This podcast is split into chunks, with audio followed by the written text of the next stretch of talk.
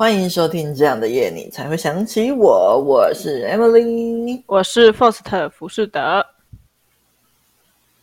啊，不好意思，不小心脑袋有点宕机，要重新吧？不需要，不需要。听众，你们有没有遇过？就是说，呃，你在跟对方讲你困难的时候，对方反过头来指责你的状况呢？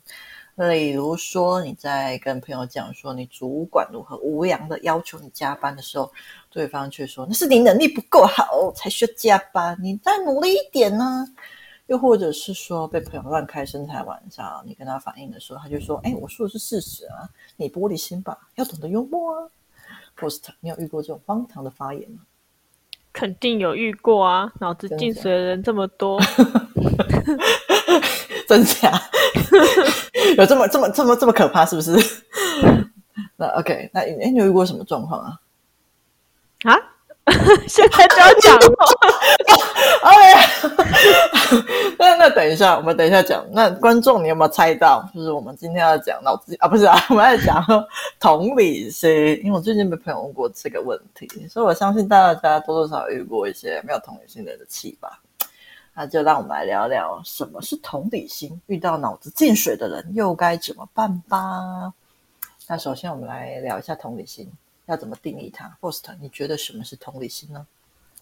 其实我之前在朋友跟爱人的单元好像都有聊过同理心吼。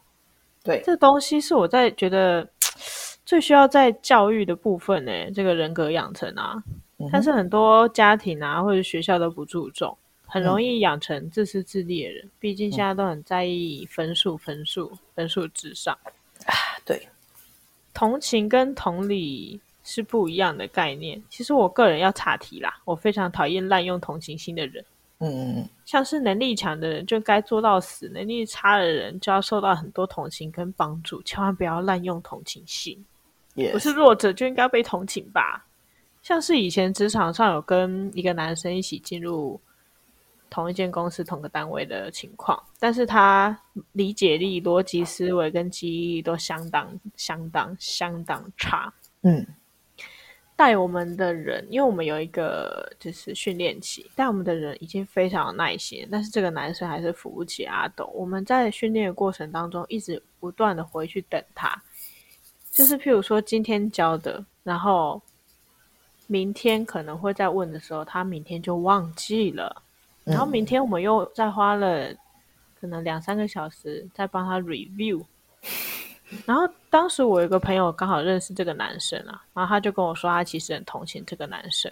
然后我当下听完其实觉得相当的不舒服。嗯，这个男生在跟我的私人对话里面有一些贬义词，总之就是觉得他上一份工作关系导致他现在思考转不过来，他就觉得上一份工作的逻辑思路跟他这一份工作不一样。我真的觉得没有必要同情这种人诶，很多厉害的人都是付出很多努力去成功的，而不是而这些跟不上的人也是有多少的偷懒跟不努力才变得如此不严谨。嗯嗯嗯，没错，就是当初他也在就是私跟我私聊的状况下，因为他有加我的 line，在当初一开始进公司的时候，当然都是大家好好的啊，也没有想到说他会是一个日后会是一个呛我的人。嗯嗯，就是他在私聊的时候，就是因为我们就是会一直训练的时候就会一直考试嘛，然后就会考说他就是我们两个到底有没有跟上这个每天的学习进度。然后因为我都考很好，然后他都考很差，然后他就是会一直忘记教过什么，然后。带我们的人讲过的话，他也都忘记，他还会质疑带我们的人，他就说：“你有讲过这个吗？” 然后带我们的人就一脸就是有啊，我有讲过啊。然后幸好有我作证，我就说有啊，他什么时候哪一天讲的，我都讲得出来。天哪！对，然后他还会在失赖的时候就跟我说什么：“我之所以会在某某些题目比较厉害，是因为我上一份职位怎样怎样。”然后呢，好了，那下一次遇到他。职位相关，就是他上一份职位相关，他应该要会了吧？然后他又不会了，啊、然后变成我还是依然会，然后他就跟我说：“嗯、呃，这是因为这一份的那个工作逻辑跟他上一份不一样。”我说：“哇，全部都是你的借口。”对啊，怎么有这么多话可以讲？然后他还说什么？因为我是白纸比较好吸收，然后我真的超想呛他，呃、因为其实他在就是这份工作有三年的经历，可是我在这份工作也有两年啊，只是你他妈不知道而已啊。嗯，我也不想告诉你，我就是想让看你慢慢沉沦。敢呛我，让你吃不了兜着走。然后我记得有一次是他。就是私赖有问题，在他说完我是白纸之后，因为他说完我是白纸之后，我就回他两个字，我回呵呵。然后他那时候没有发现我生气，然后他还跟我说什么彼此互相加油，然后我就封锁他了。嗯嗯，因为我觉得我们没有什么好一起加油，我只想要自己加油。我为中华队加油。你可以自己沉沦，然后后来呢？他可能以为我没有看到赖，所以他又去公司的频道的那种私公司的用的沟通软件，然后的私私私赖我，哎，私讯我就对，然后我依然不回他，已读不回。对，然后后来他狗急跳墙。他直接在公家频道，就是有老主管啊、老板啊，然后带我们的人的那个频道，他上上面直接跟我要 code，跟我要城市码。他很有勇气耶，怎么敢在这种，这这不就这这不是摆明跟其他人讲说我没有能力，请别人给我答案吗？对啊，我也是这么想。然后我我在上面就直接回他说，就是那个带我们的人有给我们参考文件。就是如果你用那些参考文件，你就可以看出答案了。然后我还补了第二句，我说那个如果你有什么问题的话，以就是答案以带我们的人为主。嗯，然后他完全听不懂我，因为我其实这两句话，第一句就是就是参考文件具有，如果你看不懂，那也是你家的事。第二件第二句话翻译就是说，你去问带我们的人，我又不是带你的人。嗯，对。然后他听不懂，他还继续在那个频道上面问我说：“什么答案？什么东西？我看你已经有你的那个城市有 run 成功了，你可以把那个城市码给我吗？”然后我就没有再回他了。嗯嗯，对。那后来他很棒，我觉得。后来带我们的人有试图，嗯，因为我觉得带我们的人其实就是。里面是不爽，但是表面上看起来是非常的和善。就是他有他有去关心一下他遇到什么错误，但是他也没有把答案给他，嗯、就是没有任何人愿意把 code 给他。好好吃，很有趣，反正就是这样。OK，了解。哎、欸，我会觉得，我在想说，是你那个你那个会同情他的朋友，是不是他在他面前装可怜啊？他没有，他不了解说一些实际的情况。嗯，我后来就是因为我朋友跟我说他同情他之后，我就把那个男生传给我的私赖，嗯、说就是贬低我的私赖，通通都传给那个朋友。嗯、我就跟他说，嗯、就是不要随便乱同情别人。对啊，真的就是不知道状况，他应该是不知道状况吧？他呢，看完那些赖的话，他有什么想想法？他跟我说，那个男生被刷掉的时候，务必告诉他，是不是？天哪！笑死我！真是太可怕了，我觉得是就是哎，天哪，无法理解。没错，那我们聊，赶快聊回来同理心。你的观众已经不知道我们人在哪里。怎么？哎，我们刚刚不是在讲说怎么定义同理心吗？那你觉得呢？我觉得我我很想法很简单，我觉得己所不欲，勿施于人。这国小就学过，你不希望怎么被对待，就不要那样去做啊。呃，由于我在其他。集数我是举例以武扬狂啊，所以我这次要来换个例子。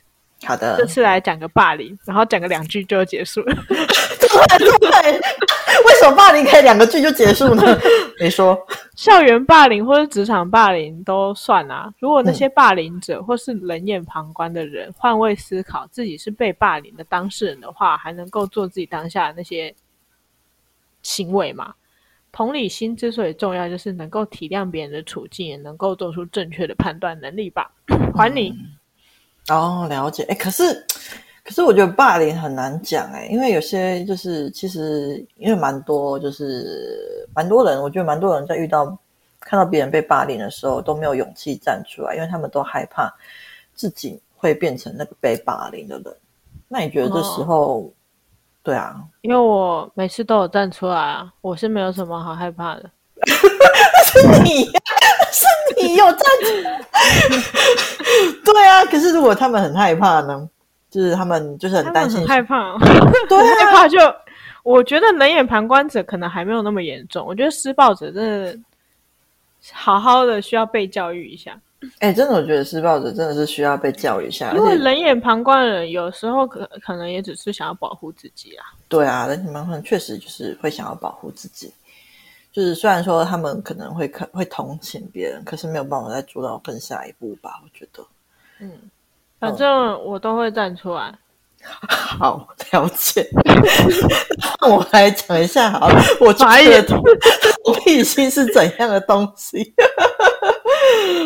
我觉得，嗯，同理心是从那个当事人的角度去了解对方的想法，然后跟感觉到对方所遭遇的困境，然后在我感觉的同时，也要确认说对方跟我之间的想法是不是同步的，因为我跟对方毕竟不是同一个人嘛。所以要确认说，我有没有真正的了解到对方，并且我觉得要时时刻刻去保持一个敏感度在那边，去真诚的去察觉到对方的感受，然后不去对对方的感觉做评断，然后只是暂时的活在这个人的生命里的一个状态。然后大家讲到同理心，常会说换位思考啊，我觉得换位思考是没有问题的，可是我觉得有一个呃，可能有一个可能会不小心误入的误区是说。你可能会想象，你遇到相同困境时，你会希望别人怎么安慰你？那我觉得这个没有问题，但因为每个人都是不一样的嘛，所以就是我们还需要考量考量到，就是说对方的个性跟需求，去判判断说你想要安慰的方式是不是适合对方，是不是他现在所需要的，然后将注意力放在对方身上，而不是将注意力放在你自己的感受上面，才不会让对方说感觉到感觉不到你的关心这样子。就是我对同理心的想法。那我们常会将同理跟同情心稍微有一点搞呃搞混。那你觉得他们的差别在哪里呀？嗯，可能我刚刚已经讲一大串同情了。我觉得同情心呢，要用在对的地方，譬如说什么残障人士啊，或是弱势需要帮助啊。嗯嗯嗯。重点是他们有意愿要自救的人啊。嗯嗯。为什么我会这样说？是因为我有一个社会案例，他们是一对夫妻，一个是糖尿病，一个是双眼几乎无法看清楚。他们就仗着自己弱势，然后拿政府补助啊，然后哇，一天到晚拿兄弟姐妹的钱，然后跟爸爸妈妈拿养老金，然后最可怕的是，他把他们的小孩教育成一个只要跟亲戚拿钱就好的小孩，就连那个小孩去，啊、现在好像读高中还是大学，忘记。然后他们那个宿舍的钱也是叫他的妹妹出哦，超可怕的！天哪！所以我就一再强调说不要滥用同理心啊。那我觉得同理心，我还是觉得己所不欲，勿施于人呢。我觉得两个的差别，同情我觉得比较算是那种啊，你好可怜哦。对，我如果可以的话，我就来帮帮你吧。嗯嗯嗯，但是同同理心的话，比较算是，就是，嗯，我跟你两个人都是就是一个状态的人，就是嗯，嗯，我我这样描述是越来越模糊，就是嘿，平行的人啦，不会说是就是我觉得你好可怜还是什么，但是会觉得说。你遇到这个状况，如果是我，我会怎么做？嗯嗯，这样这样的想法吧。了解，我可以理解到你想要表达什么，因为我觉得说同情心好像就是更 focus 在对别人情绪上面的共鸣，然后像是你刚刚讲说，对我别人别人感到痛苦的时候，觉得他很可怜啊，然后就停在这边了，就没有要往更深入的去了解对方的意思。然后我觉得这好像有一种上对下的感觉，因为觉得对方比我们弱势嘛，我们需要帮助他啊。但这不是说帮助别人有什么不好，也不是说同情有什么不好。然后就像你刚刚说的，同理的话，给人比较一种平等的感觉，就是我对你的遭遇感同身受，我理解你，而不是置身事外，也不是说哎，我比你高，我比你高一阶，想要帮助你，而是我理解你，所以就是我可以，我想要跟你一起呃承担这个感受。对，然后就我觉得这是他们两个之间的差异，这样子。那除了刚刚的分享，你有没有遇过什么没有同理心的人啊？或是有什么让你觉得有很有同理心的人？我觉得没有同理心的人太多了，嗯、社会议题也常常一天到晚都在报道啊，让所有问题或者是性平的议题，我都觉得说这世界上莫名其妙的事情很多啦，但是你能做的，真的就是在你能力范围内去帮帮助他们。我觉得、嗯、像我有一个社会案例是，他以前是做超商店员，结果跟他一起值班的男生一直借故摸他的手啊，或者是抱他的腰这种。呃、然后这个女生因为那时候当当时很年轻，嗯、那她就算很不舒服，她也不知道该怎么反应。后来是有一次，她跟一个女同事值班，嗯，然后她就有跟那个女同事说，就那个女同事后来就是帮她去跟上司，就是跟店长说，嗯，就店长处理方式居然是让那个男生跟这个女生一起在房间里面，然后他说叫他们两个单独把话说开。公杀小，这也太可怕了吧！我整个就傻眼，如果这个男生是有攻击性的怎么办？然后。这店长，我当初是没有去询问说他是男是女啊，但是同理心根本是零嘛，你根本就没有想过这个女生有多害怕。对啊，就是假设他他如果有办法跟这个男生好好谈的话，他还有必要告诉你吗？他还有必要告诉那个女另外一个姐姐，然后那个姐姐再去告诉你吗？就不需要啦。他如果可以自己独立的话。真的对吧？那现在这个女生已经害怕，不知道怎怎么解决。那店长又留下他们单独在房间说，所以后续这个女生就离职，因为实在太不舒服了。嗯嗯嗯，当然啦，我靠，这肯定是要走人，这是店长是有病吧？而且他其实已经离职很久了，但是还是留下了一个很深的阴影。所以我觉得同理心真的非常重要，嗯、智商更重要了。就当主管就有责任保护底下的员工啊。真的觉得很汤啦，就是这样。了解，我靠，你这个案例算是有够恐怖的。那我对，那我那我觉得我等一下分享案例还好而已。我们没有要比赛，哎，是啊，是没有要比赛啊。那我觉得那真的是很让人家受创。我我是比较一般一点的，啊，我就是要派出我那个侦探妈妈上场了。好可怕！没叫他消停。他他哎，他就是这样子啦，就是对他开心就好。好，但是其实他也是，我觉得他我们就是有互相在磨合当中，就磨了三十几哎二二十几年了，还在磨当中。不要在那边乱报岁数。哎，十几年，乱报岁数应该是十几年吧？啊，不对，我对二十几年是乱报岁数，我是十几岁而已啦。OK，可以，我接受。我不想跟你讲，那就是因为我曾经很瘦过嘛，但是因为我健康因素，所以现在变胖蛮多的。可是因为我妈好像受不了这个打击，就用一直用各种晴天霹雳，对，她晴天霹雳，就一直用各种方式想要就是叫我减肥这样子。但是其实这不是我故意的，真的就是因为我跟她说，因为我是因为身体的状况，然后加上工作上面的压力才会变胖。然后我就跟她讲说，哎、欸，是因为这个原因，然后请她给我时间，让我慢慢减肥。他表面上跟我说好，但是背地里就会跟她朋友说变胖啊，要怎样怎样的，然后不停的请他朋友来游说我，说要运动啊，做他们认为可以减肥的事情，这样子。我真的是就是觉得很有压力。然后因为我怎么跟我妈沟通都没有办法阻止她的欲望，所以之前每次遇到我妈这种状况的时候，我都会去找我朋友诉苦。然后我朋友后来就跟我分享过他一个蛮经典的例子啦，就是他妈妈也是一个，诶，他妈妈是一个很情绪化，然后又不太会表达的人。然后某一次他回老家的时候，他妈妈就叫他去买菜。然后他妈妈平常要上班嘛，然后他又在抱怨说煮菜很辛苦啊。然后我朋友叫他不要煮，他又说他想要煮，他又抱怨，就在抱怨说好累哦。然后，又不讲清楚到底要买什么东西，然后我朋友就很不开心啊，所以他们就吵架，大吵架。那我朋友事后就，他们吵完架之后，他就很努力想说他妈妈为什么要这样子，就是他真的开始反省自己。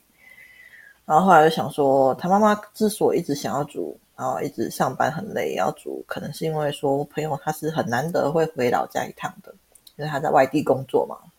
所以我朋友妈妈她很想要煮给我朋友吃，可是因为她太累了，但是又很想要为我朋友就是煮她喜欢的给他吃，所以才会就是一直抱怨这样子。然后他想通后，就去跟他妈妈说抱歉。然后他想通了，因为他发现说他应该是很想要煮给他吃。然后他妈妈听完之后就哭了，对，因为这正是他的想法，可他不知道该怎么说出来。然后我听完之后，我就觉得很感人啊！我觉得这就是同理心的顶标吧，因为我觉得这真的是很困难的。你要再怎么，你要再怎么一个很荒唐又无理的情境下，然后去同理对方的感受呢？所以这个例子影响我蛮深的，因为我之后就当我妈在那欲擒故纵让我减肥的时候，我就会想说：哎，欲擒故纵是用在这种时候吗？我觉得是用在这种时候啊，因为他就是闹。对，傻眼。没有想到我用在这里吧乱教。哎，这我觉得很很像他的行为啊，这很闹哎。我就想到他为什么要这么做，然后后来就想说，他应该就是呃，因为我觉得他并不会希望不好，所以我想说，他应该其实真的只是担心我哎，他很担心我的健康，所以希望我快点瘦下来。他很希望我获得幸福，所以很希望我能够瘦下来，然后。去找到一个另好的另外一半，这样子，他其实只是希望我能够好好的而已啦。那虽然说他所做的行为就是让我很不开心，可是看到这一层之后，我就觉得说好像没有那么让人家生气了。他只是没有办法同理我而已。那不然就换我试着换我来同理我妈看看。所以后来我们关系就平稳很多了，就是没有再刀剑试射了。当然，我还是没有被我，就是我妈在做一些不合理的举动的时候，我还是没有被，就是我没有要照着她意思走，我还是照着我自己能够适合我自己的步调走，我没有要因为对方而调整我的状况。可是至少我能够理解他，就是不会再用一些比较激烈的方式做反抗，这样子。嗯，这是我就是遇到就是我蛮让我蛮印象深刻的那个同理心的案例。那听众朋友，如果遇到什么让你们印象深刻的例子哈，我觉得也欢迎你跟我们分享哦。啊，只是呃，但是如果遇到不合理的，就是呃，我觉得同理别人很重要，可是听众朋友们也要就是适时的，就是保护自己，因为像我妈或是我朋友的妈妈，他们是为他好，所以没有再进一步做，就是我们同理他对方之后，对方也可以理解，就是说，哎，就是不会再继续伤害我们。那如果你遇到那些，不 OK 的人的时候，千万不要因为自己的同理心而让自己受到伤害，这样子。那哎，Faust，你如果遇到没有同理心的人哈，你会怎么处理？我看你很会保护自己。没有吧？其实我也是受过很多伤害的。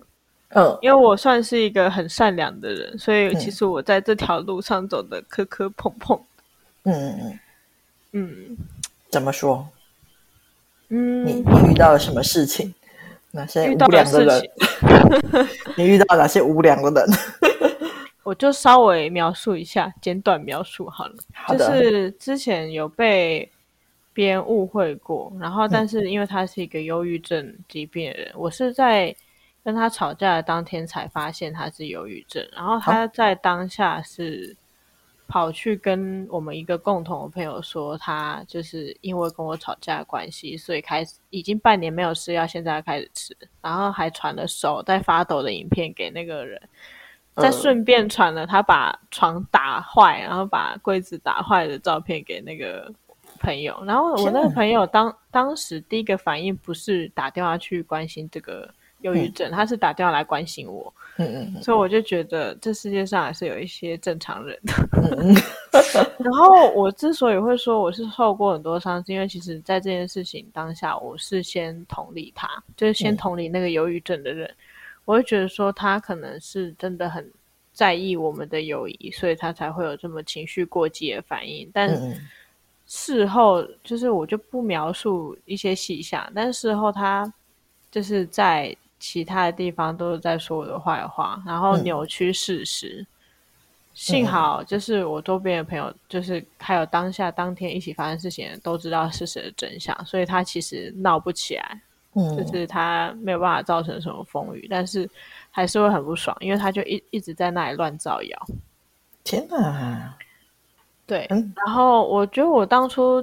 会觉得我受伤，是因为我在当下觉得他是我的朋友，然后我同理了他，然后我当下反而是受害者，原本是我，然后我还跟他低头，就是我还跟他说，就是我还在意我们的友谊，就是这件事情就是翻篇什么的，就他在事后那些举动实在深深的伤害了我，我顾虑你的疾病，然后跟我们的友谊，所以我才就是把这件事情放下。结果你放不下这件事情就算了，你还到处说我的坏话，嗯，我就觉得就是再也不要就是滥用同理心跟同情心，通通都不用了。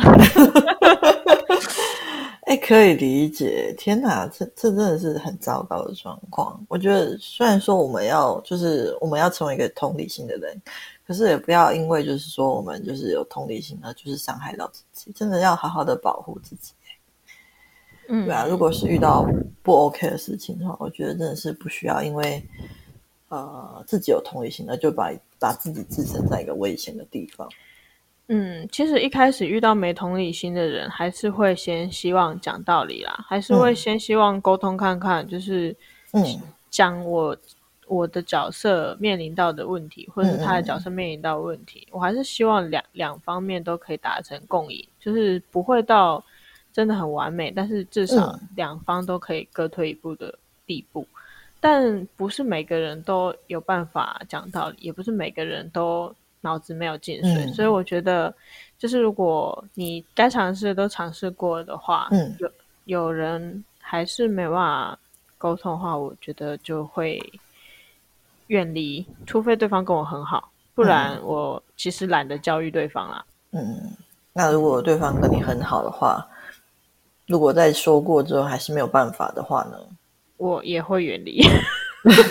很好的选择，我觉得很好，千万不要因为。就是因为跟对方很好，就让自己就是一直承受在就是一个不好的状态里面吧。就是不要让自己受委屈。如果事情是你对的话，真的不要就是委屈自己。嗯，没错。OK，那你呢？我吗？你遇到那些没有同理心的人，你会怎么反击？会怎么反击哦？我的话，嗯。如果是诶，我会看人看事情跟看场合去处理。如果是在公共场合的话，我可能就会先缓缓，然后等到私底下的时候再跟对方沟通，然后说他刚刚说什么让我觉得很不舒服啊，然后明确的告诉对方说为什么会觉得不舒服这样子。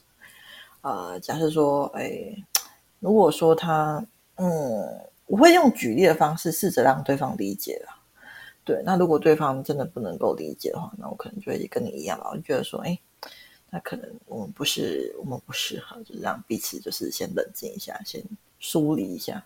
或许有一天你可以理解的话，我们还可以再继续当朋友。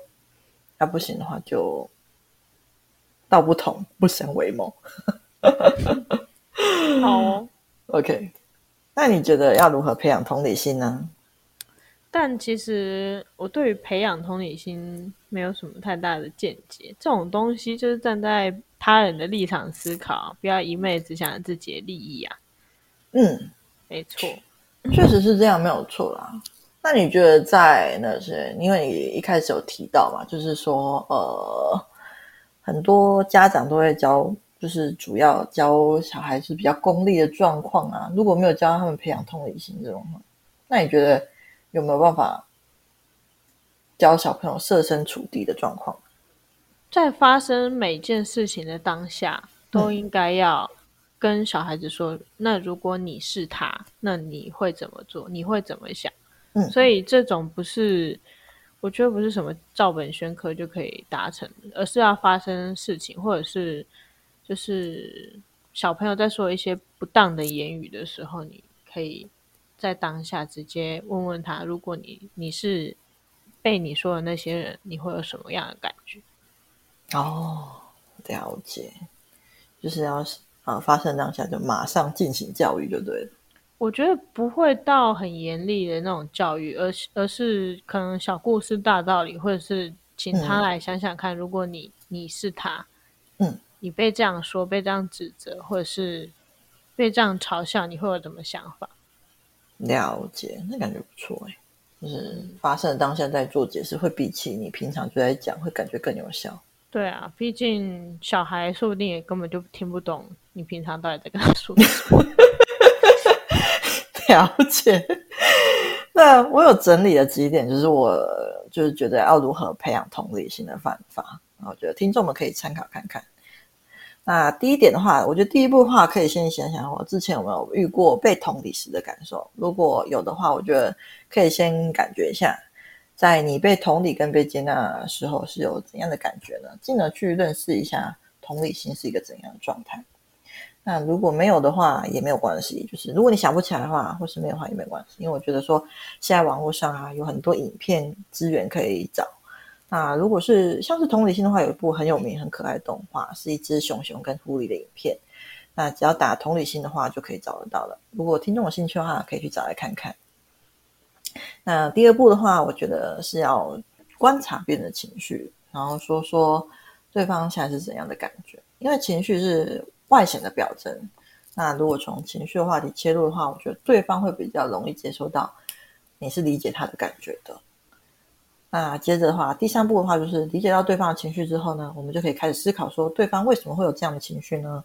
去理解对方在想什么之后，这边要注意的是，就是不是你的想法就是他的想法哦，而是我们要去确认说，你的想法是不是对方真正的感受，不然就会误解了对方这样子。那第四步的时候，理解我们理解到对方真正的想法之后，就可以开始思考说，对方有怎样的需求呢？并且说，你也要跟对方确认说。你想的需求是不是他真正所需要的？那当你做完前面这几步之后呢，最后我们可以在我们能力的范围里面给予对方所需要的。例如说，我们可以给他一个拥抱啊、陪伴啊、心理上的支持等等，或是我们可以陪对方一起想解决办法。因为在同理他人需求之后，化为可以落实的具体行动是必须的，才不会只是说说而已。这是我整理的，我觉得可以就是培养同理心的一个一些步骤。那如果听众有什么就是想法的话，也可以跟我分享哦。很不错哎，整理的很好，谢谢谢谢，感恩感恩。那最后我想要分享一段，就是我在网络上看到很喜欢的话：同理不是什么技巧，而是一种态度。我很关心你，所以我想要了解你。我把我的对你的理解告诉你，让你确定对不对？我觉得这段话蛮棒的，不是我认为你怎么了，而是真正了解你怎么了才是同理最重要的地方。那希望我们都能够成为一个有同理心的人哦。谢谢大家收听这样的夜，你才会想起我。我是 Foster 福士德。你刚刚是不是想说这次的夜？哦、我明明就没有说。我是 Emily，记得订阅我们的 Podcast 频道，并给五星好评。有好的留言或故事可以分享给我们，下一次主题可能就是你们的留言哦。好，拜拜。